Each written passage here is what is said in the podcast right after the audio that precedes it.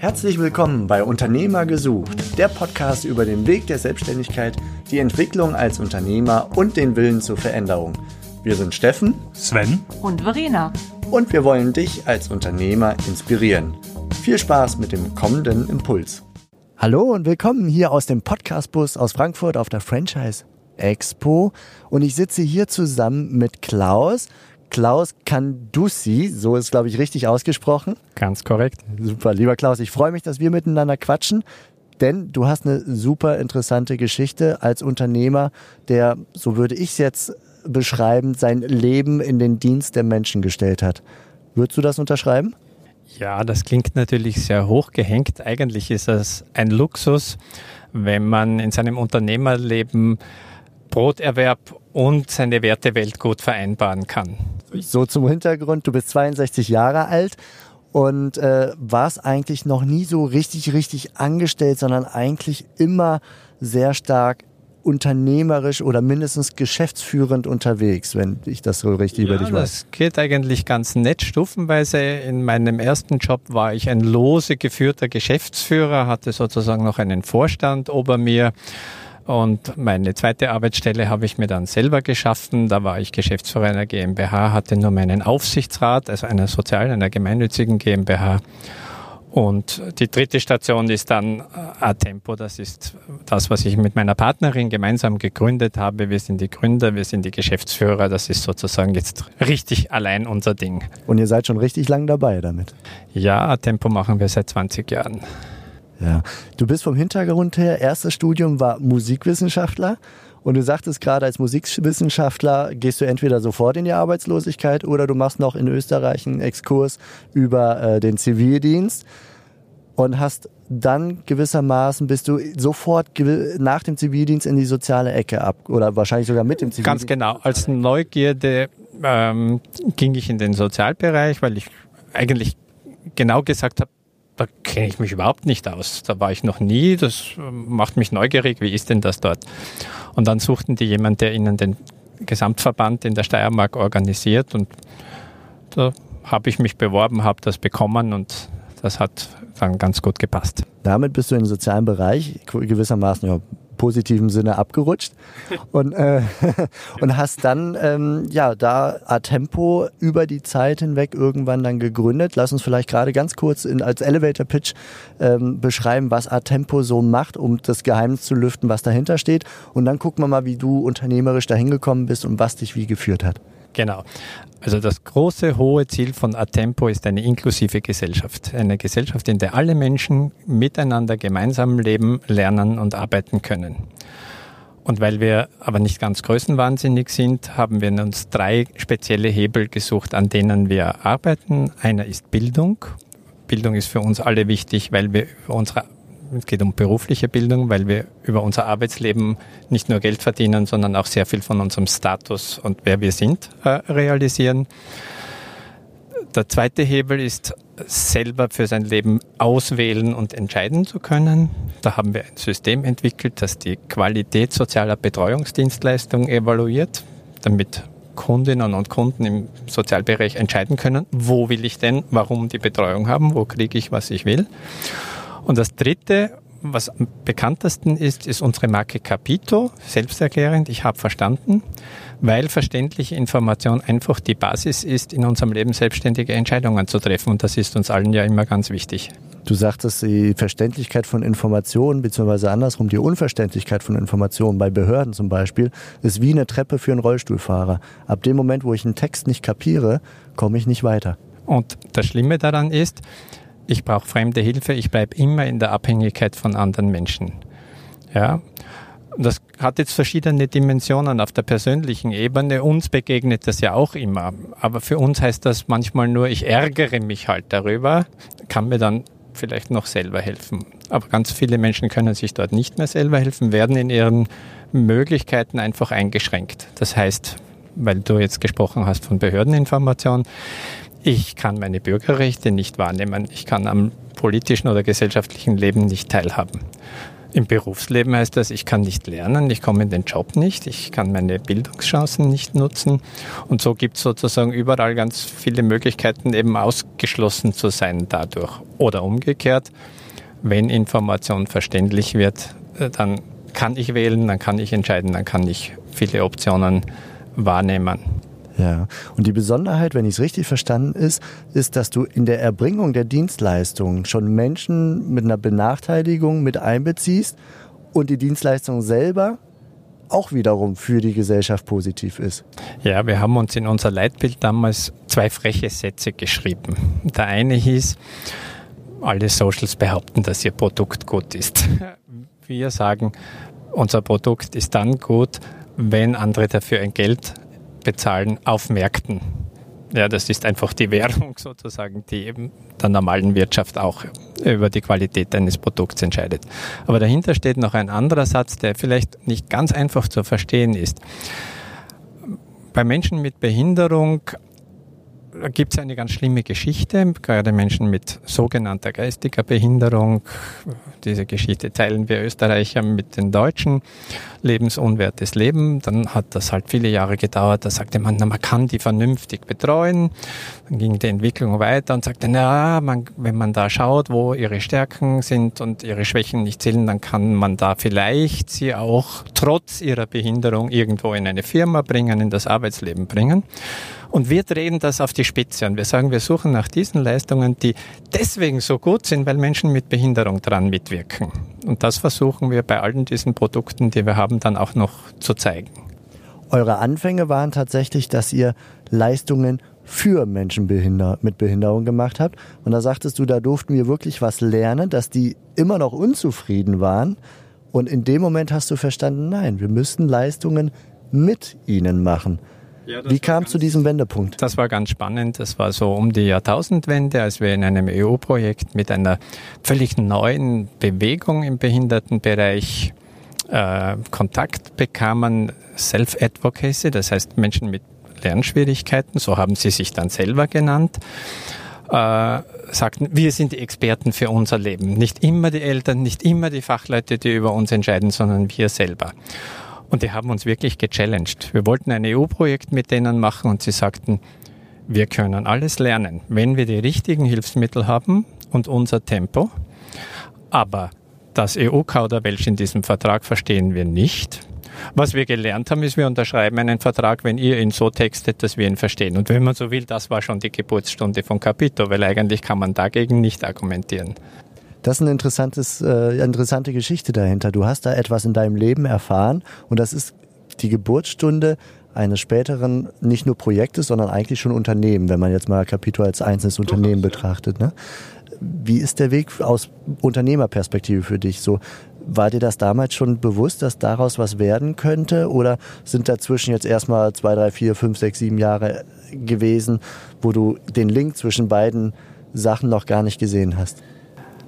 Also so klar haben wir es natürlich am Anfang nicht gesehen. Wohl aber eben, das zeigt ja dieses Leitbildbeispiel, wir wollten von Anfang an zeigen, dass man dort, wo es passt, äh, man Social Impact, gesellschaftliche Wirkung auch mit einem unternehmerischen Ansatz betreiben kann. Und Atempo ist ein Hybrid. Wir unterscheiden sehr genau, wo passt das und wo passt das nicht. Dort, wo wir Bildung machen für Menschen mit Behinderung, entlassen wir den Staat nicht aus seiner Verantwortung. Das ist seine Aufgabe. Dort finanziert er das über Leistungsverträge. Und Atempo ist dort eine klassische Non-Profit-Organisation. Aber daneben haben wir die For-Profit Atempo, äh, nicht Atempo, sondern CFS GmbH ist die Vermarktungsgesellschaft und dort arbeiten wir mit unternehmerischen Mitteln und unternehmerischem Erfolg.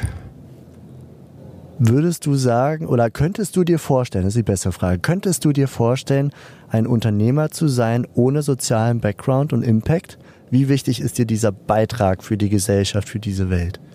Naja, äh, das ist der Luxus obendrauf.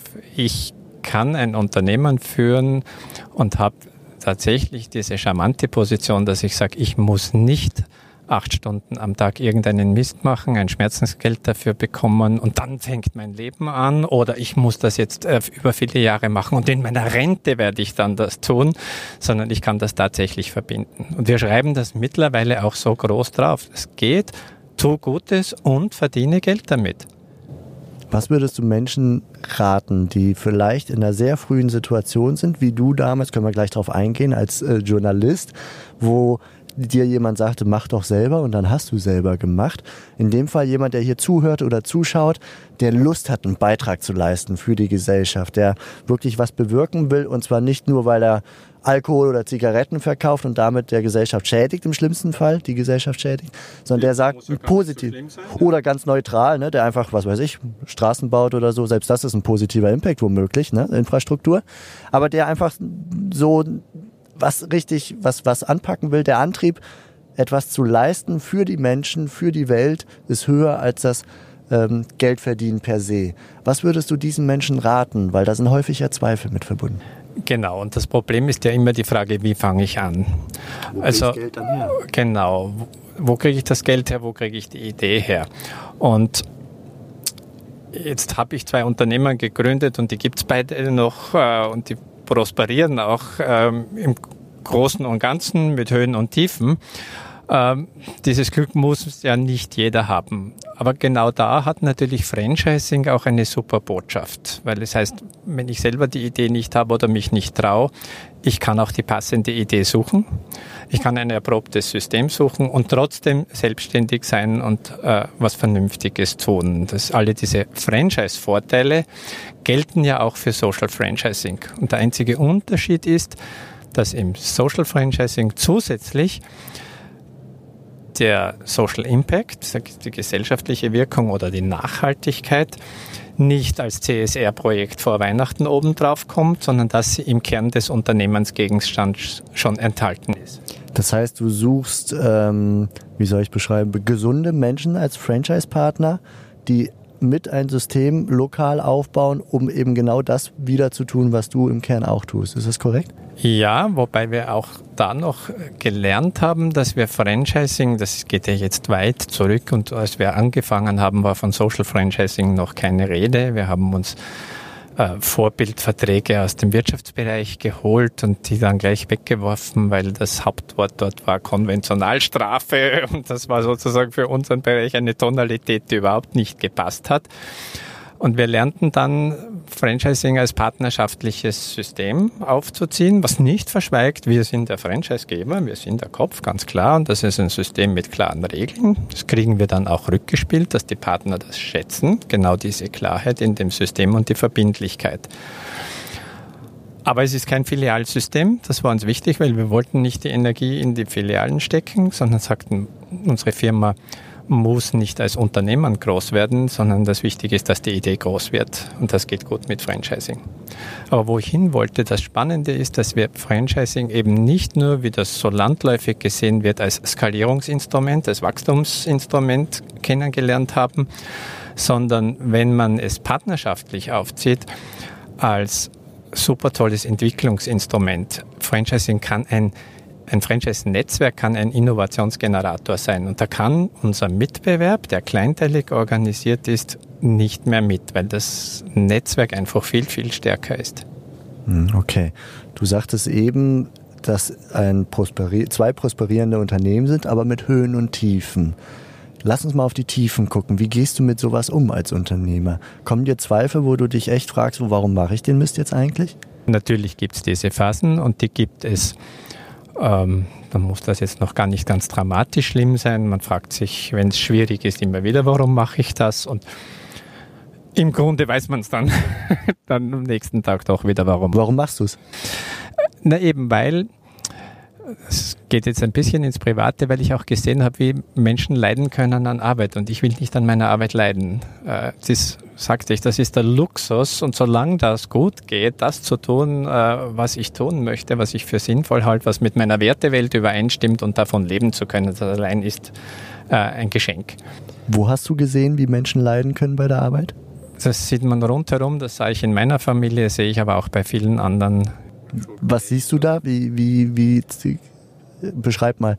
Naja, das sind Menschen, die einfach dann sagen, und letztlich muss ich jetzt für Geld arbeiten gehen, obwohl ich zu etwas nicht stehen kann, obwohl ich das nicht mag, obwohl mich das krank macht. Äh, das ist ja tatsächlich eine ganz schlimme Situation.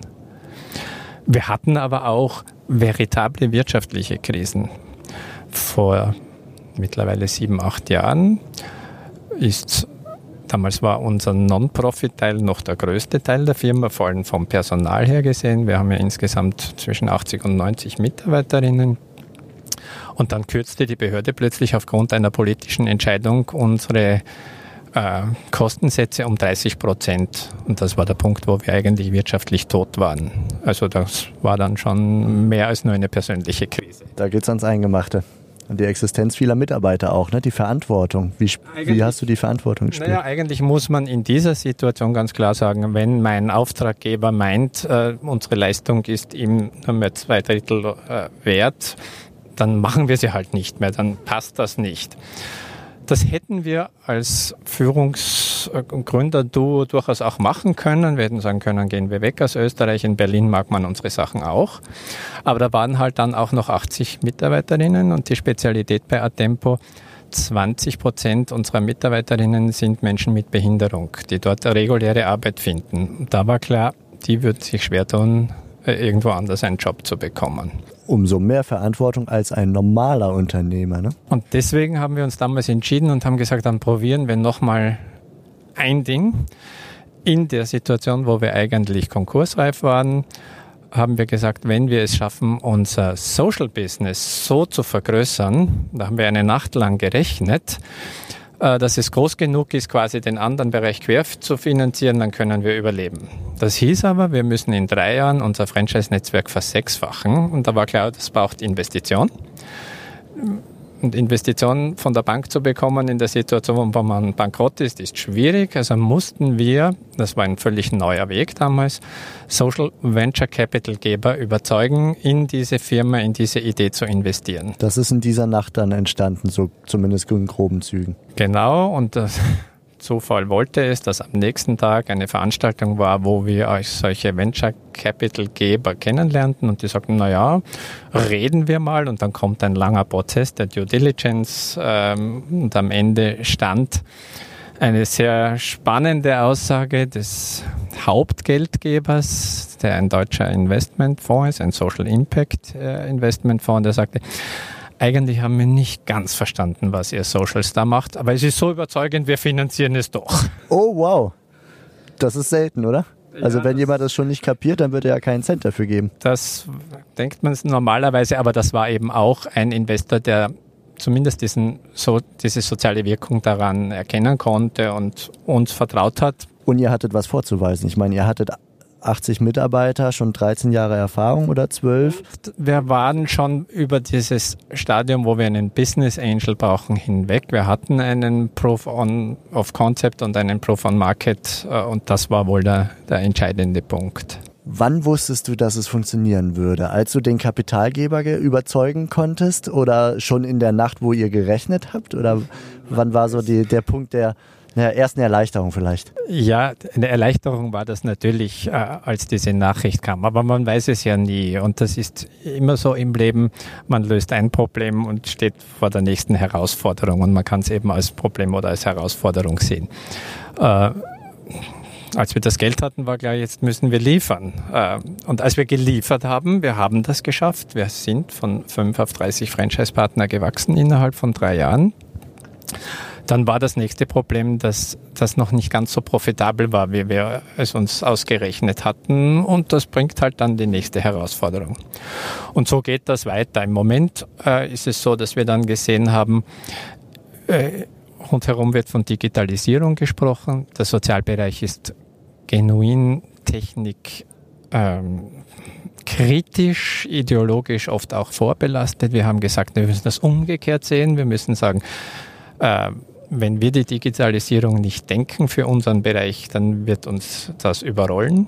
Wir haben vor ein paar Jahren begonnen, allen unseren Bereichen die Aufgabe zu stellen, was heißt Digitalisierung für uns und ein Projekt zu entwickeln. Und jetzt sind wir in der glücklichen Lage, dass wir schon erste Schritte wirklich in eine sehr, sehr spannende Zukunft mit der Digitalisierung machen. Bei Capito denken wir nach über den Einsatz künstlicher Intelligenz für automatisiertes Übersetzen. Und die nächste Herausforderung war, diese Entwicklung kostet wieder mächtig Kohle. Wir haben bisher eine Million Euro investiert und brauchen noch mehr und wir mussten wieder eine Investorenrunde machen und so wiederholt sich das. Das ist wohl äh, der Kreislauf äh, eines Unternehmens. Die Herausforderungen kommen immer wieder. Man ist nie an dem Punkt, wo man sich nur zurücklehnt und sagt, jetzt haben wir alles gelöst. Ich hätte abschließend noch eine Frage an dich, weil du beschrieben hast, wie Menschen unzufrieden mit ihrem Leben sind, weil sie eine Arbeit ausführen, die sie nicht erfüllt.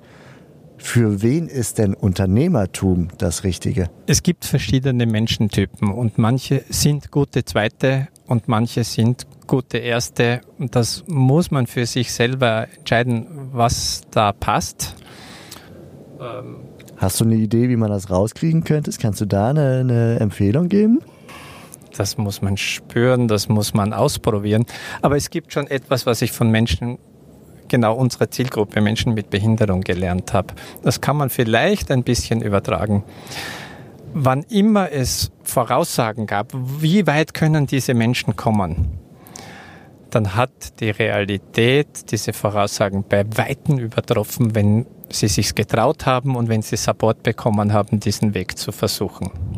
Da interpretiere ich rein, wenn du eine Idee hast, sei es im Franchise, sei es als traditionelle Gründung, probier es aus, in dir steckt mehr Potenzial, als du ahnst. Kann man das so sagen? Würdest du das unterschreiben? Ja, schon. Also auf jeden Fall probieren. Einsatz braucht es, aber die Chance muss man auch nützen und wenn man darauf positiv zugeht, ist äh, die Wahrscheinlichkeit, dass es gut geht, durchaus groß. Ein wunderbares Schlusswort. Vielen Dank für diese Einblicke in dein Leben, in deine Entwicklung und ja vor allem für, für dein Engagement als Unternehmer und damit auch einer vorbildhaften Funktion hier im Podcast. Danke. Vielen Dank für das Gespräch. Und abschließend nur, wenn man noch mehr über dich erfahren möchte, wo kriegt man mehr raus oder kann mit dir in Kontakt kommen? Also am besten natürlich im Internet www.atempo.at, www.capito.eu. Da findet man alle Informationen über uns. Klaus, herzlichen Dank und weiter ganz, ganz viel Erfolg. Ihr macht eine richtig gute Sache. Danke. Das war die heutige Podcast-Episode von Unternehmer-gesucht.com, die Plattform für Gründungsmöglichkeiten oder Firmenübernahmen aus deiner Region. Wenn dir dieser Impuls gefallen hat, freuen wir uns über deine positive Bewertung auf iTunes. Wir wünschen dir viel Erfolg bei deinen unternehmerischen Vorhaben und sagen bis bald, gerne zur nächsten Episode.